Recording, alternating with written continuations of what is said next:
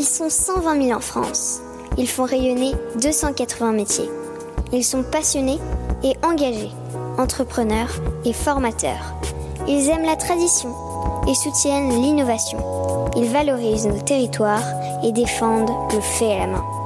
Ils sont artisans d'art et ont des métiers d'avenir.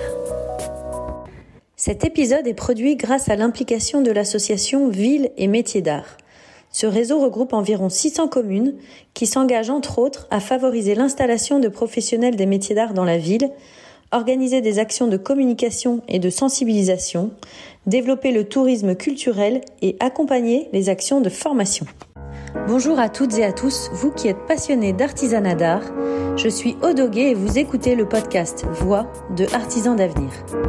Avec Philippe Azé, nous avons créé Artisans d'avenir qui accompagne les artisans d'art et futurs artisans dans la construction de leurs projets, de l'orientation au développement de leur entreprise.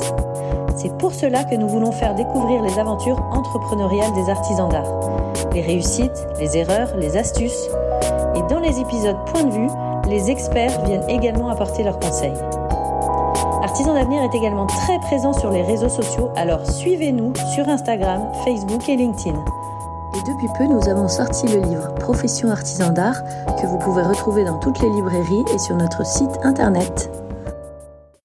Aujourd'hui, on va essayer de comprendre comment les métiers de designer et d'artisan d'art peuvent être complémentaires et comment ils peuvent s'inspirer l'un de l'autre. On va aborder ces questions à travers l'illustration du totem lumineux Alba, qui est né de la collaboration de l'artiste designer Constance Guisset et de Paul Macheret, l'un des deux dirigeants de la fonderie d'art Macheret. Avant de laisser la parole à nos invités, je voudrais quand même dire un petit mot sur l'origine du totem lumineux, qui est né dans le cadre d'un projet qui s'appelle les Métamorphoses. Il a été lancé par Valérie Acari et Sandrine Courroyer pour créer des œuvres d'art à partir de matières imparfaites issues d'une entreprise du patrimoine vivant. Merci Paul et Constance d'être là. Avant de parler à deux Alba, Constance puis Paul, est-ce que vous pouvez expliquer en une minute chacun en quoi consiste votre métier? Constance, je te laisse la parole. Bonsoir, euh, merci de nous accueillir. Donc, euh, moi, je suis designer, euh, scénographe, architecte d'intérieur aussi. Je travaille donc avec une agence, on est une dizaine de personnes, et mon métier consiste en, le fait de mettre des formes ou des concepts ou des voilà de concevoir des projets sur des questionnements ou sur des désirs ou sur des envies plus précisément. Et du coup, ça peut être des formes volumétriques comme des objets, mais aussi des formes dans l'espace. parfois pour des scénographies de spectacle aussi, il s'agit de travailler avec un chorégraphe pour faire un décor. Donc c'est un métier qui est souvent euh, qui se fait beaucoup en collaboration aussi, donc euh, ici avec un chorégraphe, euh, avec un client, avec un éditeur aussi, et puis à travers le travail aussi d'une équipe. et donc voilà, il y a plus, il y a un certain nombre de sujets, et donc c'est un métier assez polymorphe, je dirais, qui peut être à la fois industriel et en même temps lié à l'artisanat, enfin qui, qui, qui, prend pas mal de, de formes différentes. Merci Constance. Et toi, Paul, donc Paul qui est dirigeant de la fonderie d'art Macheret, en quoi consiste ton métier? Alors, bonjour à tous et à toutes. Euh, donc, Paul Macheret, fonderie d'art Macheret, on est dans la Sarthe, on est une vingtaine de personnes, on existe depuis 1982. C'est une fonderie euh, dite familiale maintenant, puisque je suis, euh, je suis le deuxième avec mon frère à avoir récupéré auprès de notre père cette entreprise. 20 personnes, donc nous, on met à disposition un savoir-faire, c'est-à-dire que l'on maîtrise un savoir-faire depuis 40 ans et on, on, va on va aller s'adresser à, à, à plusieurs types de marchés qui ont besoin euh, de, de, travailler de la matière qui est euh, principalement du bronze ou du laiton. Et en fait, on va on va être en attente que le marché vienne nous voir pour nous demander euh, quel, un objet justement. Donc on va travailler avec des, des designers, des artistes, des architectes, euh, avec tout un, avec même aussi des, des, mairies pour des médailles par exemple, ou avec des sociétés pour des trophées, des artistes, des sculpteurs, voilà. Et donc on met à disposition euh, un savoir-faire, des gens, des compétences et c'est l'écoute. Euh, moi, je sers à transmettre, euh, essayer de comprendre comment comment on va transcrire la création ou la créativité qu'on nous apporte ou qu'on nous demande en, bah, en objet fini, finalisé. Alors maintenant, justement, si on, si on applique ce que vous nous avez expliqué sur Alba, toi, Constance, quand tu as pris connaissance de ce projet Les Métamorphoses, qu'est-ce que tu as pensé et qu'est-ce qui s'est passé dans ta tête avant que tu décides d'aller à la rencontre de Paul. Quand Valérie Akari est venue me voir pour me parler de son projet des métamorphoses, donc un projet d'upcycling, j'ai tout de suite été très intéressée parce que, en fait, souvent quand on est designer, il y a des choses qu'on a envie de changer et, assez souvent, je trouve que les projets d'upcycling montrent des choses qui, euh, dont on voit euh, le recyclage, je dirais. Et moi, ce que je trouve assez intéressant dans l'upcycling, c'est justement la transformation complète, euh, comme si c'était un objet qui n'avait jamais été issu des matières non utilisées, mais mais qui donnait vraiment avoir euh, des objets extrêmement bien finis, euh, euh, très qualitatifs, où on ne ressent pas le manque en fait.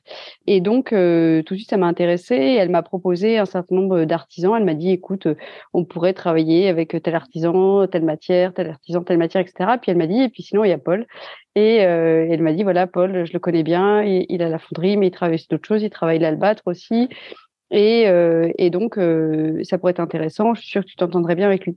Et donc, bah, j'ai tout de suite choisi euh, d'aller à sa rencontre parce que j'avais euh, quelques idées. En fait, euh, je, pensais même que j'allais travailler dans des logiques de fonderie. finalement, c'est pas ce qui s'est passé, mais mais elle m'a tout de suite invité à, aller visiter et donc c'est là que ça s'est lancé. Mais donc, quand tu l'as rencontré, est-ce que tu avais déjà une idée en tête? Est-ce que tu avais déjà des inspirations? Est-ce que tu avais déjà fait une partie du travail de recherche ou c'est vraiment la rencontre qui t'a permis, vous a permis en fait de de trouver la réponse au projet? Ce qui est particulier dans le travail de fonderie, c'est euh, la plasticité de la matière. Et euh, c'est quelque chose que moi je recherche beaucoup parce que j'aime bien travailler les formes organiques. Et donc euh, j'ai toujours rêvé en fait de, faire de la fonderie. en vérité, dans l'industrie, c'est pas si facile parce que les moules sont assez onéreux et donc c'est plus facile dans des petites séries. Et encore, les moules restent onéreux, mais en tout cas, c'est quelque chose que j'avais toujours rêvé de faire. Donc je me suis dit, tiens, voilà, allons voir. Néanmoins, quand on se dit qu'on fait de l'upcycling, quand on, parle fonderie, on se dit bah du coup, si je veux vraiment dessiner la forme que je veux, il va falloir que je dessine des moules. Donc c'est pas vraiment de Donc à moins de récupérer la matière, mais néanmoins on est quand même sur des process euh, qui nécessitent euh, qui nécessitent une, autre conception, une autre matière euh, qui est celle du moule. Et donc je, voyais un tout petit peu le, le risque qu'il y avait là-dedans et la tentation que j'allais avoir en, allant visiter pour voir comment on pourrait vraiment travailler travailler en fonderie mais j'avais qu'un projet préconçu. J'avais vraiment euh, pas du tout, je, me laissais porter. Euh, comme assez souvent dans ces moments, en fait, il euh, faut imaginer que mon quotidien, il est fait beaucoup de, contraintes. Parfois, je résous des tableaux Excel pour arriver à faire des espaces parce qu'il faut que je fasse du space planning, enfin, mettre une forme d'intelligence un petit peu organisationnelle, je dirais, dans les projets. Et donc, ça va de ça à des projets évidemment beaucoup plus libres. Mais là, dans un projet comme celui-ci, évidemment, on est dans une très grande liberté, c'est-à-dire que bah, finalement, on n'attend rien de moi, si ce n'est que, de, enfin, de me laisser un peu porter aussi par euh, ce que je vois et, euh, et rebondir sur, euh, sur les rencontres. Donc, je suis partie très librement. Parlons de cette rencontre avec Paul. qu'est-ce, que, qu'est-ce qui, dans cette rencontre, t'a fait a fait évoluer ton idée et euh, en tout cas t'a donné peut-être une réponse au fait de ne pas faire de moule ou, faire euh, différemment. Euh, qu'est-ce qui s'est passé en fait? Vous avez imaginé le projet final qu'allait prendre cette lampe? Ce que j'aime dans les dans les projets comme ça, c'est enfin un jour j'ai fait un petit tableau de critères de, des raisons pour lesquelles je pouvais choisir des projets. Donc en général la première raison c'est le niveau de création, c'est-à-dire quel est-ce que j'ai une capacité de création assez importante, etc. Le deuxième critère, c'est avec qui, quoi, la rencontre. Donc c'est vrai que euh, ce qui s'est passé très simplement, c'est qu'on s'est bien entendu, que c'était très simple et que euh, voilà, je pense qu'on a vu qu'on parlait la même langue, ce qui quand même euh, parfois peut aider. Et c'est quoi cette langue? C'est quoi cette langue? Eh ben, c'est un, un, désir de faire le projet avec une grande simplicité, une grande écoute. C'est finalement une langue assez universelle, mais qui n'est pas toujours aussi universelle, je dirais. Et puis euh, voilà, une capacité à se dire les choses, euh, même techniques, euh, avec des mots simples, et, et, comprendre comment on pouvait travailler ensemble. Je trouve que ça c'est vraiment imbriqué de façon très simple. Et après, quand du coup, quand j'ai visité, donc évidemment, il y a la rencontre avec Paul et avec son équipe, et puis il y a la rencontre aussi avec la matière, avec ce qu'il y a sur place et, et ce que j'ai pu observer. Donc c'est vrai que j'avais déjà un peu dans l'idée de travailler l'albâtre, parce que j'aime la transparence, et c'est vrai que une lampe, c'est un objet euh, assez libre aussi. Mais tu euh, partais, tu parles d'une lampe, mais tu partais sur euh, l'idée d'une lampe? Euh, moi, j'aime bien partir de l'idée d'un objet d'usage et non pas uniquement décoratif. Ce qui a l'air euh, comme ça un peu. Euh, mais c'est vrai que la lampe, ça permet un peu ça. Donc, naturellement, c'est c'est quelque chose que je peux imaginer. C'est vrai que j'ai pensé à ça assez vite, oui. Paul, toi, si on, on, revient à toi, toi, tu accueilles Constance. Toi, qu'est-ce que tu penses de, de, de votre rencontre? Comment tu as projeté ce, ce, projet que vous alliez faire ensemble? Bah, Déjà, je trouve qu'il y a une, une, vertu à travailler euh, sur l'upcycling, c'est-à-dire qu'en fait, on a plein de matières chez nous qui ne servent pas à grand-chose.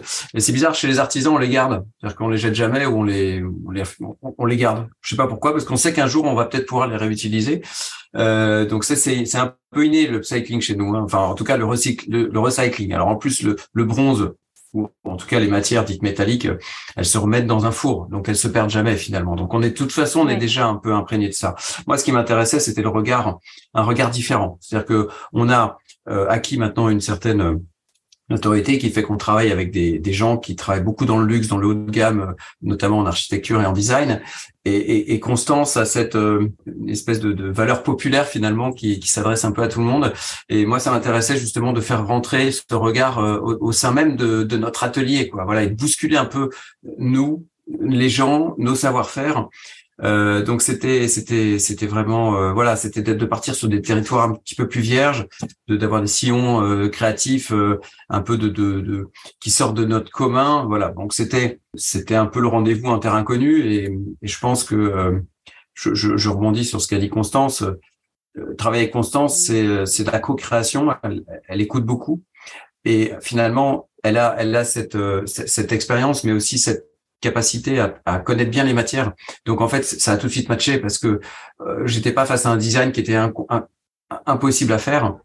Euh, on était, on, on, on s'est posé la question. Il y a eu beaucoup de techniques, etc. Mais mais finalement, c'était très fluide. Et c'est vrai que quand euh, j'ai reçu, quand j'ai reçu les premiers designs, euh, il y avait un côté un peu ovni qui nous a perturbé, hein, qui nous a un peu brutalisé. Et voilà, c'est ce qu'on allait chercher finalement. Voilà, c'était de, de, comment on peut mettre ce savoir-faire au service de quelque chose qui va nous faire sortir de nos de nos voilà nos, nos gonds un peu parfois même. Parce que la première fois quand quand, quand tu as reçu euh, Constance dans ton atelier, vous avez fait un tour d'atelier, euh, vous aviez quel type d'échange en fait? Vous aviez déjà des échanges techniques ou euh, ah. ou c'était vraiment sur le concept? Ouais, je crois que c'était vraiment une découverte. Bah, déjà, moi, ça me faisait plaisir de faire de présenter notre atelier, de présenter nos savoir-faire. Mais c'était vraiment là, moi, moi, je, je savais pas du tout ce qu'elle avait en tête et elle non plus peut-être. Euh, et finalement, ça a été vraiment euh, la caverne d'Alibaba. Quoi. C'est, je vous mets là et puis euh, choisis, puis on verra bien ce qui, ce qui se passera. Donc, euh, et quand bien même on est parti au bout d'une journée, je savais toujours pas ce qu'elle avait en tête. D'accord, donc euh, vous, êtes, vous avez passé une journée à, à faire les, les fonds de ton atelier, euh, à, à, à, voir quelles étaient les chutes qui allaient être euh, pertinentes, Euh, oui, en fait, euh, à la fin de la journée, je savais pas du tout euh, ce que ce que j'allais faire non plus. En vérité, si, en fait, j'ai aperçu des matières et je me suis, suis dit que c'était possible. Mais c'est vrai que moi, dans ces moments-là, j'aime bien écouter. En fait, j'aime bien savoir comment les choses sont faites et peut-être même des choses sur lesquelles je vais pas travailler, mais j'ai envie de comprendre comment tout fonctionne. Enfin, je veux dire, ça c'est un peu normal. Et donc, donc, je, je crois que j'ai posé pas mal de questions et que Paul m'a expliqué plein de choses et que voilà, enfin, c'est toujours un peu pareil euh, dans ces moments-là. Et tu poses quoi? Et tu poses quoi comme type de questions? Bah, Je pose toutes les questions qui me viennent en tête. C'est assez technique, hein, finalement. C'était surtout sur euh, comment ça se transforme, comment ça se, ça peut se, se, mettre ensemble, etc. Euh, oui, c'est euh, les, les, démoulages, les, euh, enfin comment ça fonctionne, quelle température, comment tu le recycles, comment ça. Ouais. Je sais pas, il y a plein de choses. Pourquoi ça marche pas Enfin moi ça c'est aussi toujours un peu ce qui m'intrigue parce que j'ai le souvenir quand même d'avoir vu chez toi un gros objet qui avait raté et une table, enfin qui avait pas, qui avait pas, qui avait raté, mais parce que c'est la vie aussi de rater. Et du coup comprendre pourquoi les choses marchent pas et comment on peut faire qu'elles marchent. Enfin c'est tous ces sujets-là en fait très souvent là je, je, je repense à une réunion que j'ai pu avoir sur un autre sujet récemment en gros, on m'explique, attention, là, le machin, ça doit se passer comme ça, il faut telle distance, etc. Et finalement, il y a des mises en garde. Et moi, j'essaie de comprendre pourquoi ces mises en garde, enfin, quel est l'intérêt de ces mises en garde, parce que c'est pas, c'est une chose de dire ça doit être cylindrique et c'est une autre chose de dire, ben, en fait, il doit y avoir deux points d'accroche. Et en fait, du coup, de comprendre pourquoi ça doit être cylindrique parce que je dois comprendre le processus, bah, c'est ça que j'essaie de comprendre pour voir, euh, du coup, si je peux remplir la, la demande sans passer par euh, cette contrainte qui est une simplification de la contrainte. Souvent, par le fabricant, il se dit, bah voilà, ça doit être comme ça parce que machin, mais si, si j'ai pas l'explication, moi, tant, tant qu'on m'a pas expliqué pourquoi les choses n'étaient pas possibles, par exemple, je, je, je, continue à poser des questions. Donc, euh, ouais. tu soulèves deux, points fondamentaux, euh, Constance. Le premier, c'est justement euh, cette capacité nous à percevoir et à réceptionner un projet et ne pas être dans ne pas le contraindre. C'est-à-dire qu'en fait, nous, on, on, peut, on peut, on peut être face à une, un savoir-faire où les gens vont dire, bah non, mais moi, je, ne peux pas le faire comme ça. Donc, euh, on va le faire à ma, façon. Nous, on essaie toujours de respecter le design, vraiment. Quand tu dis on ne peut pas le faire comme ça, qui, tu, qui te dirait ça en fait? Bah, Un prescripteur, enfin un donneur d'ordre Non, non, c'est l'artisan va dire, euh, moi, je ne peux pas ah. avec ma matière ou avec mon savoir-faire, je ne peux pas le faire de cette manière-là. Euh, et c'est vrai que le, designer au contact de, l'artisan, au contact de l'atelier, dans son cursus, hein, dans son schéma euh, euh, éducation ou dans son schéma de, progression, il est fondamental. Moi, c'est mon point de vue. Euh, quand bien même il est il est il est 3D, il est derrière sa souris, c'est pas grave. À partir du moment où il, il va être au contact de l'atelier, des artisans, c'est fondamental pour que il se forge une culture de la matière et et de la contrainte. Voilà. Et, et, et c'est vrai que c'est très important. Et parce qu'il faut pas il faut pas contraindre euh, la, la, créativité, il faut la libérer. Et la libérer, c'est euh, c'est de d'explorer ses savoir-faire, c'est de pouvoir répondre euh, finalement oui à, à beaucoup de, de, de, choses. Je pense qu'on en est arrivé là et, et, et Constance aussi, c'est-à-dire qu'elle connaît si bien finalement les matières aussi, ou en tout cas elle s'y intéresse et elle comprend qu'il peut y avoir des, des obstacles. Bah finalement ça ça oui, vous avez un vocabulaire commun. Ouais. Parce que quand pardon, Constance. C'est vrai que, en fait, ce qui est intéressant, c'est à la fois de savoir, mais à la fois d'oublier, en fait. C'est-à-dire que on est très généraliste, nous, les designers, on sait à peu près comment ça fonctionne. Parfois, on a des plongées dans le détail, on comprend les choses, et puis parfois, on les oublie et ça nous libère complètement. Mais c'est vrai que d'avoir quand même, on est obligé d'avoir une culture générale euh, très importante en matière, je dirais, et euh, même moi, je, je, je, rajouterais même que ce qui fait que je m'intéresse à ça, c'est parce que j'ai toujours beaucoup bricolé quand j'étais jeune et que du coup, j'ai un sens de la façon dont on fabrique un peu les choses, qui, mmh. est un truc. Euh, voilà, bon, euh, j'aime bien bricoler, j'aime bien faire des trucs, et ce qu'on voit parfois en papier, et c'est pour ça que quand on a fait des maquettes, Paul était aussi assez content parce qu'en fait, je, moi, je sais que ce que je vois en papier ou en carton, euh, ben, les problèmes qu'on identifie, on les aura par la suite avec la vraie mmh. matière, par exemple assez souvent. Enfin, je veux dire, après, il y a d'autres techniques externes, mais c'est vrai que du coup, cette approche-là, qui est à la fois euh, libérée parce qu'on se dit, bah tiens, on va pousser le truc parce que je comprends pas pourquoi ça ne pourrait pas être possible, donc on y va quand même, et en même temps de comprendre quand même des, bases euh, de, de, de, fabrication et d'écouter euh, beaucoup, bah, ça permet de, de, faire les choses. Si on était uniquement dans ce qu'on sait faire et la reproduction, ça marcherait pas. Si on était uniquement dans euh, le délire absolu où rien n'est faisable, ça marcherait pas non plus. Et en fait, c'est une ça coûterait trop cher. Exactement. Puis du coup, c'est une mmh. espèce de dynamique comme ça qui, qui, se met en place et, et, et c'est là que vient le dialogue. C'est qu'est-ce qu'on fait, pourquoi on le fait, comment ça marche, pourquoi ça marche pas, etc., etc. Paul, quand tu as reçu les dessins de Constance, tu disais que euh, vous ont un peu bousculé.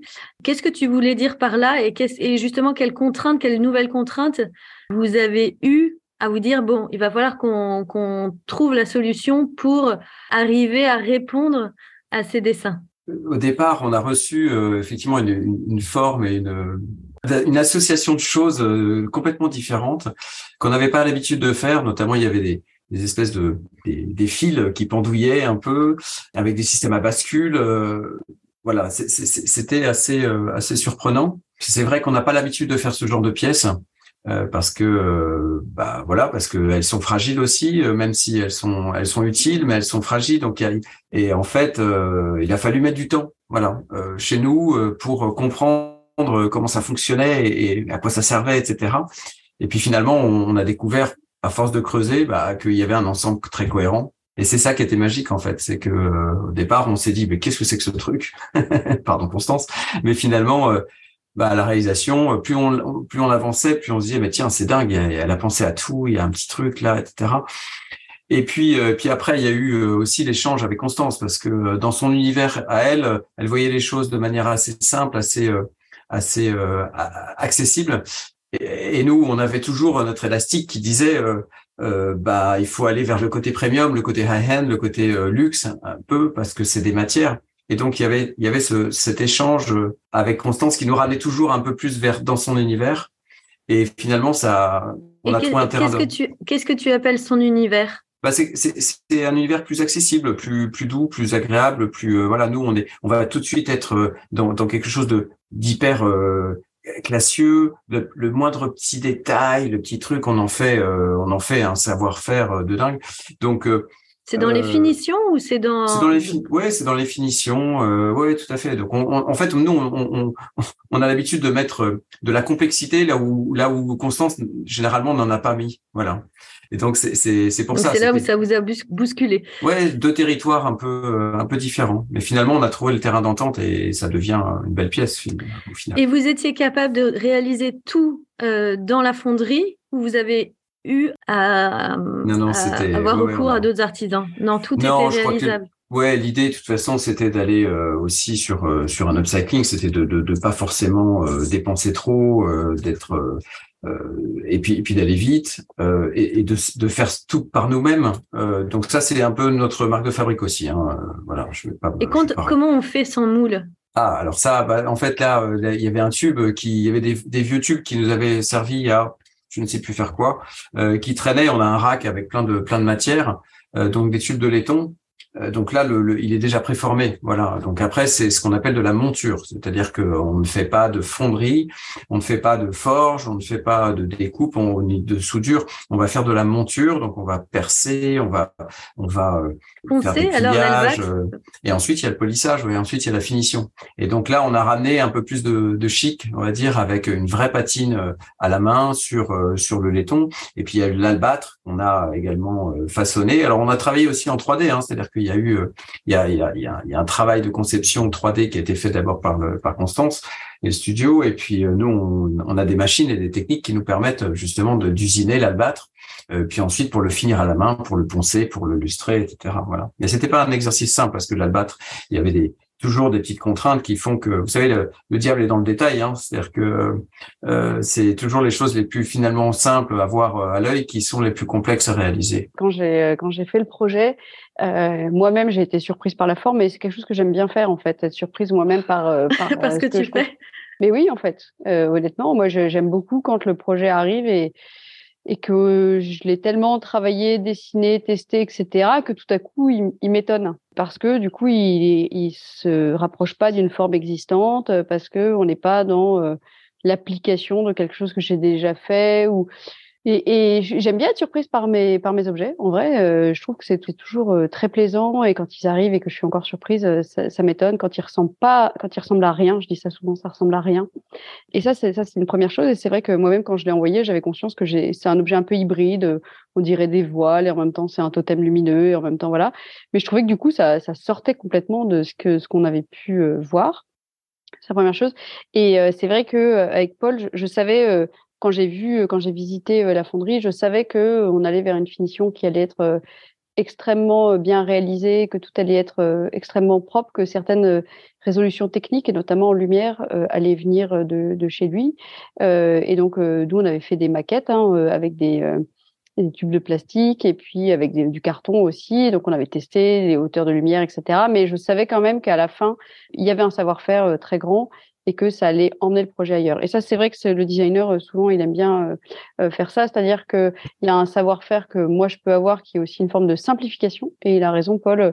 Moi, j'aime bien simplifier parce que j'aime bien que les objets soient dans des prix raisonnables. Donc, j'ai tendance à ne pas complexifier un certain nombre de choses.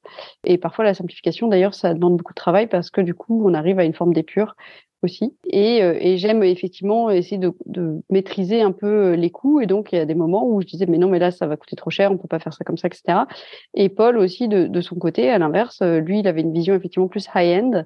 Et il essayait de me dire, mais quand même, là, il faut qu'on arrive à, à, ça, etc. Et donc, on s'est pas mal parlé, écouté. C'est vrai qu'on arrive à un objet qui à la fois, je dirais, d'une finition assez extraordinaire et en même temps avec une approche peut-être pas tant esthétique, mais avec quelques codes en tout cas, je dirais plus grand public, euh, liés à la voile, etc. notamment. Et, euh, et, ça, je trouve ça, je trouve ça euh, vraiment intéressant. Et en même temps, j'avais une confiance absolue dans ce qui allait arriver à la fin comme objet. Je savais que ça allait avoir une, un certain statut, que ça allait être assez statutaire et que la fonderie, Paul allait l'emmener du coup vers vers cet univers qui est aussi l'univers des pièces plus uniques en fait. Hein. Moi, je fais quand même beaucoup de design industriel. Je fais quand même beaucoup moins de pièces high-end justement. C'est moins mon métier. Donc, je, je J'aime bien comme ça euh, écouter aussi euh, les, codes euh, d'un milieu qui est pas forcément celui dans lequel j'exerce et d'arriver à comprendre comment ça fonctionne et, j'ai trouvé que c'était assez assez intéressant. voilà. Mais mais de fait moi-même j'étais un peu étonnée par, l'objet parce qu'il répond pas à, oui à des, des logiques classiques quoi. Déjà dès qu'il est en mouvement, dès qu'un objet est en mouvement, c'est assez rare de prendre le risque de fabriquer un objet en mouvement. Euh, de le concevoir d'une part, mais de le fabriquer aussi, parce qu'on sait, comme dit Paul, c'est plus fragile, c'est plus compliqué, etc. Et en même temps, bah, je trouve que c'est ça qui est courageux, et, et je savais qu'ils étaient capables de le faire bien, et du coup, je me suis dit que c'était avec eux que je voulais le faire comme ça, quoi. Et t'as mis combien de temps avant d'envoyer ton premier dessin à concevoir justement euh, ce premier dessin? Est-ce que tu étais parti tout de suite avec l'idée du mouvement, ou t'es passé par d'autres, plein de phases différentes? Ah oui, non, je, je crois que j'ai mis beaucoup de temps même à hum, à trouver. En fait, j'arrivais pas euh, vraiment à. Il y a des projets comme ça qui demandent un temps de réflexion euh, très grand et, surtout comme j'ai pas de pression. Enfin, j'ai évidemment une espèce de pression de temps, euh, c'est-à-dire il y a l'expo à un moment X, etc. Mais je me laisse, mais j'ai une absence de pression de résultat du coup, et du coup je me laisse beaucoup porter, beaucoup réfléchir. Et c'est des projets qui sont plus qui s'inscrivent dans un temps euh, relativement long aussi euh, de conception, de liberté. Et donc, je crois qu'il y a eu une dizaine ou une vingtaine de, de projets avant, de dessins, de machins, etc. Et donc, avant, avant que tu sois contente et que tu l'envoies à Paul. Ouais, En fait, ce que je voulais vraiment, c'était euh, parce que faire un objet tout seul, c'est, je c'est facile, c'est jamais facile, mais c'est possible. faire un ensemble, et c'est vrai que Valérie insistait aussi un peu sur l'idée de l'ensemble. Euh, ben ça c'est une autre aventure du coup arriver à faire un, un ensemble cohérent c'est c'est quand même quelque chose. Et, et, et je voulais quand même euh, je voulais à la fois statuaire mais, mais apporter beaucoup de légèreté. Et, euh, et c'est ça que parce que c'est pas facile de donner de la légèreté avec de l'albâtre de la pierre du laiton enfin et, et je voulais quand même qu'il y ait ça à l'intérieur. Et surtout qu'on perçoive absolument pas que c'était du recyclage ou quoi que ce soit ou et donc, euh, voilà, je voulais que ce soit un objet vraiment avec son indépendance. Et donc, j'ai beaucoup hésité sur la nécessité de montrer euh, des, euh, des, de l'albâtre avec euh, enfin, des ébréchures ou, ou au contraire de montrer les, les limites en fait de, de, de, la matière. Et en fait, je crois que j'avais juste envie d'utiliser parce que c'est ce qui se passe chez Paul. En fait, il y a des il travaille beaucoup l'albâtre et donc il reste des largeurs en fait. Et donc je suis restée dans ces largeurs là. J'ai vu qu'il y avait une largeur, je sais pas, qui doit être de 30 cm ou peut-être 20, 25. Et du coup, je suis, je suis partie avec une, une plaque d'albâtre et donc, au début, on faisait que des maquettes euh, en carton, etc. Puis à un moment donné, j'ai dit, bon, allez, c'est bon, là. Il m'a dit qu'on pouvait le couper comme ça. On y va. On essaye la scie, euh, la scie à métaux, etc. Vas-y, tente de poncer. Alors, tout le monde était un peu flippé, machin, bidule. Mais à un moment donné, bah, je sais même plus si on n'a pas découpé la scie, euh, peut-être pas la scie à ruban, je me souviens plus, mais enfin, vraiment, ou la scie à chantourner, peut-être, je sais plus avec quoi. Mais du coup, j'ai dit, bah, je suis sûre que ça passe. Et on est allé, on a commencé à le poncer. Et du coup, on a trouvé un certain plaisir aussi sensuel dans la matière elle-même, qui est assez, qui est assez euh, friable en fait. C'est un peu comme du plâtre. Et il m'avait dit ça, Paul. J'étais sûre de ça. Mais évidemment, dès qu'on voit de la pierre, on se dit c'est pas possible quoi. Et donc même euh, nous à l'agence, au moment où on s'est lancé, bah, il a fallu quand même qu'on parce qu'on n'avait pas euh, 10, 10 shoots quoi. Enfin, on savait qu'on avait de quoi en faire deux, donc il fallait pas trop se tromper. Mais du coup, à un moment donné, j'ai dit, bah, allez, on, y, on essaye et on regarde euh, ce que ça donne. Et du coup, euh, et puis dès qu'on réhuile l'albâtre, ça redevient à nouveau euh, un peu transparent et tout. Ça, c'est vraiment assez, assez jouissif comme matière. Parce qu'une fois que vous êtes mis d'accord à partir du moment où tu avais envoyé ton dessin, vous, vous, avez calculé le nombre de chutes d'albâtre que vous aviez pour fabriquer un certain nombre de pièces? Vous aviez des contraintes là-dessus? On a ce qu'il faut. Ouais, là, euh, on a ce qu'il faut. Mais voilà, là encore, on, on l'a jamais euh, transformé, on l'a gardé, donc ça s'entasse. Euh, on réalise des luminaires en fait hein, chez nous, qui, qui, en bronze et en, et en albâtre, et on a ces on a ces chutes. Alors les chutes, on a fait des échantillons. Voilà, donc on sait qu'on on peut les on peut les ressourcer et, et les upcycler en échantillon. Voilà, c'est très bien. Mais là, effectivement, c'est une bonne occasion pour euh, pour leur donner une autre. Et en fait, ça, ça a donné des peut-être pas encore des vocations, mais le regard chez nos gars euh, et nos filles ont changé euh, sur finalement sur ça. C'est-à-dire que on, a mis de la valeur là où il y en avait plus. Et, et c'est intéressant. Moi, je sais qu'il y en a un qui, qui fait des meubles le week-end chez lui. il est parti avec un peu d'albâtre aussi, quoi. Voilà. Même donc c'est donc ça ça c'est intéressant parce que c'est c'est vertueux et je pense que le ce, côté d'upcycling finalement, euh, ce qui serait bien, c'est que le upcycling ne soit plus un mot euh, finalement à la mode, mais que ça devienne, que ça devienne une, une pratique, bah, une vraie façon de, ouais, ouais. Puis en plus, ça nous permet de faire, de, de faire des rencontres, voilà, qu'on n'avait pas, qu'on n'avait pas eu, voilà, eu la possibilité de faire. Donc la, la rencontre avec Constance, mais avec d'autres donc grâce aux métamorphoses. Et ton, ton dessin, quand tu l'as envoyé à Paul, est-ce qu'il a évolué? Oui, alors en fait, euh, nous, ce qu'on fait, c'est que, bon, moi, comment je travaille Donc, euh, je dessine sur mon carnet. Hein, donc, j'ai fait pas mal de dessins euh, sur mon carnet. Ensuite, très vite, on fait des 3D. Et de ces 3D, on fait des maquettes, donc des maquettes en carton. Et donc, euh, avant que ça n'arrive chez Paul, c'est passé par quand même euh, pas mal d'étapes. Euh. et donc, quand Paul il a reçu le projet, il a reçu, je pense, un rendu ou des photos de maquettes. Ou voilà, on avait quand même déjà un peu résolu des choses avant de lui envoyer. Et après, ce qui a pu changer, je pense, c'est plus comment on a géré en fonction de l'accroche qui a été décidée sur la palle d'albâtre. du coup, comment on a géré les congés de chaque côté. Voilà, c'est juste ça en fait. On, on a vu qu'il y avait un truc qui allait pas, et puis du coup, on l'a on l'a résolu. Puis après, euh, Paul m'a dit bah, comment tu fais, euh, comment t'accroches le truc? On a dit ça. Puis après, sur le choix aussi du du, du ruban, enfin pas du ruban de, la cordelette là, ou euh, sur la façon de la de la tenir. Enfin, je, enfin voilà. après, il y a des choses qui sont, se sont résolues chez Paul. Je crois même pas que j'ai eu besoin de retravailler derrière. En fait, en gros, il a reçu ce qu'on avait fait et ça, il a avancé lui de son côté par la suite quoi. Et ça ressemble à ce qu'on avait dessiné. Enfin, je sais pas ce que tu en penses, mmh. Paul, mais ça ressemble pas mal à ce qu'on avait fait quoi voilà, c'est cette écoute et cette, ce respect du design initial, c'est la, la commande à chaque fois. Hein. C'est-à-dire qu'on n'est pas là pour euh, pour rajouter notre sauce normalement, on va dire. Là, c'était vraiment dans les petits détails et dans les dans les choses qui n'avaient pas été peut-être pensées jusqu'au jusqu'au bout euh, qu'on a pu accompagner euh, Constance. Mais non, non, on a respecté, on a respecté quasiment le, enfin, la, fonction et le, et le design initial. On a même été jusqu'à améliorer le. On, est en train d'en réaliser une deuxième. On a amélioré le système intérieur pour qu'il soit euh, alors non plus recyclable, mais en tout cas pour qu'on puisse changer le plus facilement l'ampoule au cas où euh, elle, elle, casserait. Voilà. Euh, donc c'est c'est toujours dans cette logique d'amélioration continue des pièces.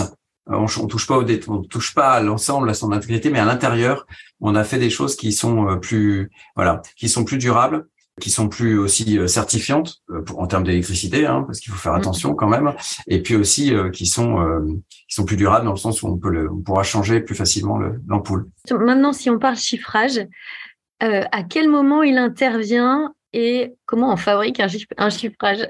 Bah, avant le chiffrage même, il y a une discussion assez simple sur est-ce que ça c'est facile à faire, comment tu penses le faire, et du coup il me dit mais ça, ça j'ai plus de mal à le passer, du coup j'essaie de trouver une solution ou de moi-même. Euh, voilà, et donc du coup, on sait de toutes les façons que le chiffrage, il est aussi euh, assez proportionnel au temps passé, à la complexité, etc. Donc déjà, il y a une approche de, euh, on essaie de limiter un tout petit peu certaines choses pour arriver à un, prix final qui va bien. Après, j'imagine que Paul fait ses calculs aussi de, matière, de temps, etc., etc.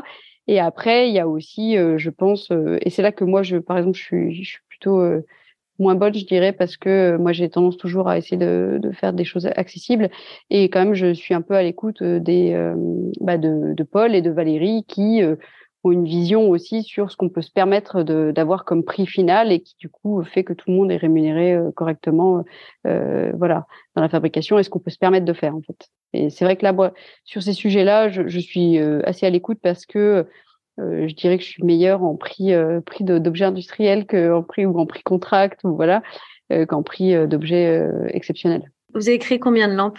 Il y a trois lampes et c'est une série, je me souviens plus. de 10. De 10. Une série de 10. ok. Voilà. Ça a été défini finalement avec, avec Valérie. Initialement, et, elle coûte, et, elle coûte, combien cette lampe? Oh, Je crois qu'on est à plus de plus plus de 10 000 euros quand même hein, au prix au prix. c'est une c'est une lampe artistique et qui est numérotée. Euh, voilà, donc oui, on est, on est à plus de 10 000 euros. Bon, de toutes les façons, dès qu'on fait un objet comme ça exceptionnel, avec euh, un savoir-faire, avec euh, un, un, temps passé, dès qu'on n'est plus dans une optimisation industrielle, enfin, même si c'est optimisé, etc., je dire, de toutes les façons, c'est le prix aussi des objets. moi, après, c'est pour ça que moi, j'ai, j'ai mes références sont différents en matière de d'objets exceptionnels, mais mais ça m'a pas semblé délirant si on regarde le, le prix. Le, temps passé, quoi, en fait, qui est quand même assez important le, le, Sur une pièce unique, enfin, tu as, quand même une grosse partie de recherche, d'expérimentation. que tu que tu peux pas amortir sur beaucoup de pièces. Donc et ça quand tu disais Constance que toi la partie recherche était assez libre, en même temps tu dois, j'imagine, t'imposer un, certain temps à ne pas dépasser? Non, non. vraiment, j'y pense absolument pas sur des projets comme ça. On est vraiment, enfin, je veux dire, euh, j'y pense absolument pas en fait. Pour moi, c'est vraiment des projets qui sont à la marge où je m'amuse, où le, le temps passé, le plaisir euh, prime évidemment sur euh, ce qui se passe à la fin. Alors évidemment, si tout va, enfin, si si on vend, si on en vend 10, etc. Bon, peut-être qu'on rentre dans ses frais, mais mais sinon, je réfléchis pas du tout comme ça, vraiment pas du tout. En fait, mm. c'est des objets vraiment exceptionnels où et j'ai un grand plaisir euh, à le faire, euh, mais je, on peut pas fonctionner comme ça en fait. En vrai, mm. euh, il y a pas, il y a même pas, ça n'a pas de logique économique en fait. Enfin, je veux dire, un projet comme celui-ci chez moi n'a pas de logique économique. Mm. je veux dire que que Paul trouve une logique économique parce qu'on est sur un temps passé fixe, etc. Enfin, je veux dire, il fait ses calculs, mais moi, je sais que ça n'a aucune logique économique. Ouais, nous, nous, nous, bon, déjà c'était pas c'était pas l'idée hein, euh, initiale. Euh, l'idée c'était de, de, participer à un programme euh, euh, artistique, voilà, de réunion de savoir-faire et de et de et de, et de, créateurs. Donc euh, c'était pas du tout pour pour montrer qu'on était capable de pouvoir faire des belles choses avec avec voilà avec avec des choses qu'on n'utilisait plus, des matières qu'on n'utilisait plus. Donc c'était c'était pas l'origine.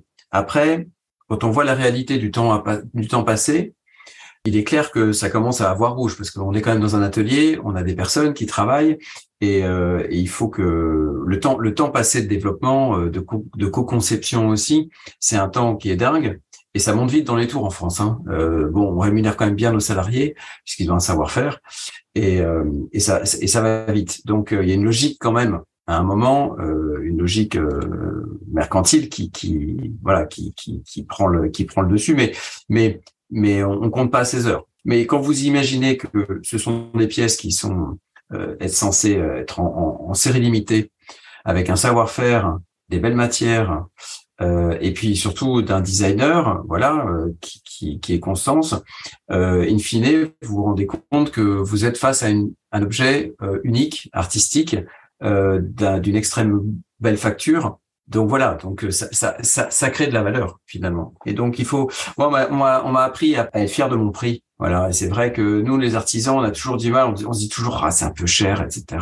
Tu comprends, est-ce que ça va passer, etc. Mais finalement, euh, on, on, crée de la valeur aussi. Il n'y a pas que la valeur artistique de la personne qui crée. Nous aussi, on crée de la valeur.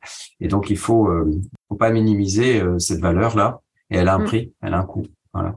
Et c'est pour ça que moi, je fais euh, toujours euh, confiance, en fait, dans ces moments à, à, la personne avec laquelle je travaille, en fait. Parce que, euh, euh du coup, je pense que c'est un savoir-faire que tu as, Paul, aussi, de savoir aussi, comme tu dis, être fier de ton prix, etc. Enfin, je veux dire, moi, j'ai pas un rapport, du coup, à ce marché qui est assez précis pour savoir. Et du coup, je fais extrêmement confiance et à toi et à Valérie et, et puis euh, voilà quoi. Et je pense que effectivement, euh, c'est quand même un objet euh, franchement exceptionnel.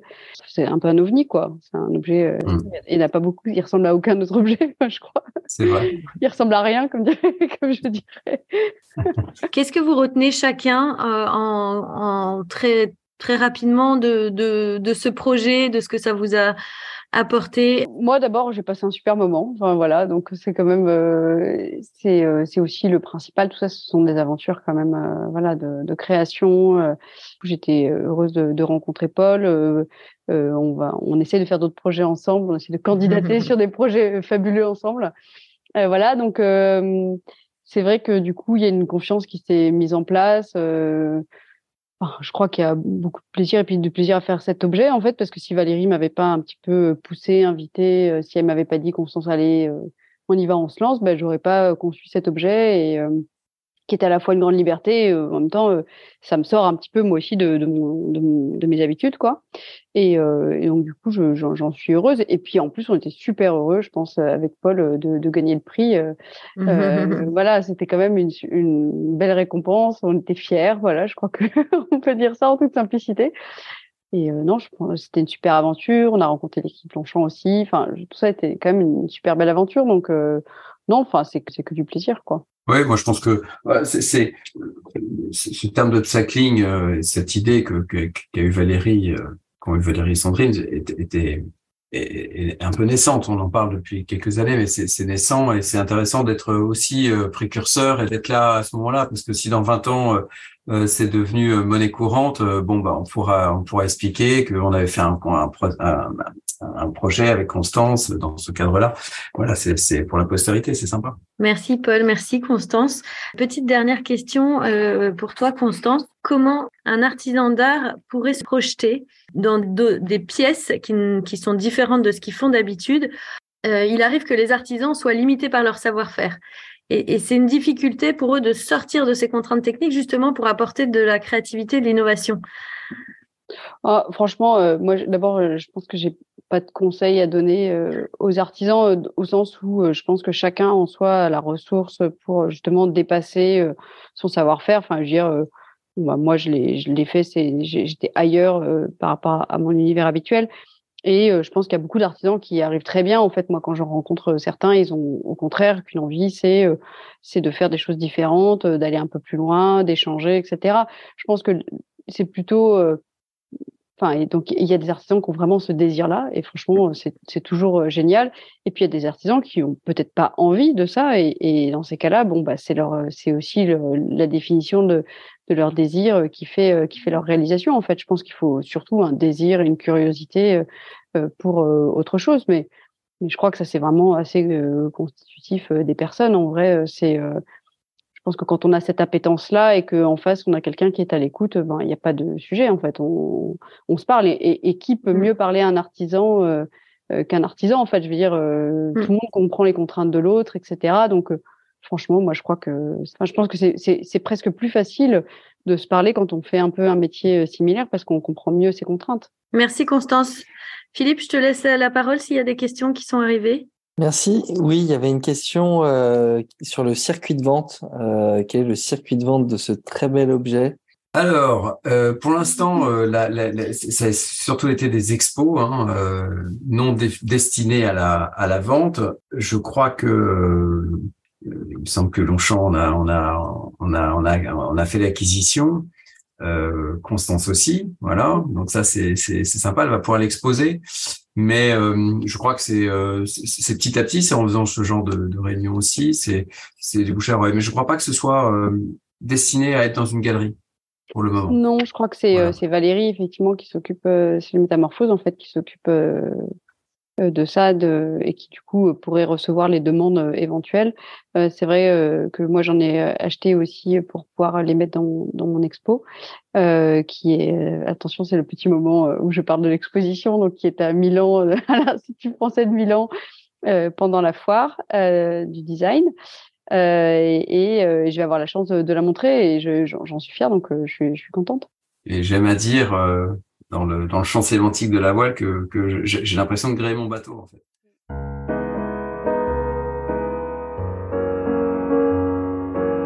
Et voilà, c'est terminé pour aujourd'hui. Nous espérons que vous avez passé un bon moment enrichissant.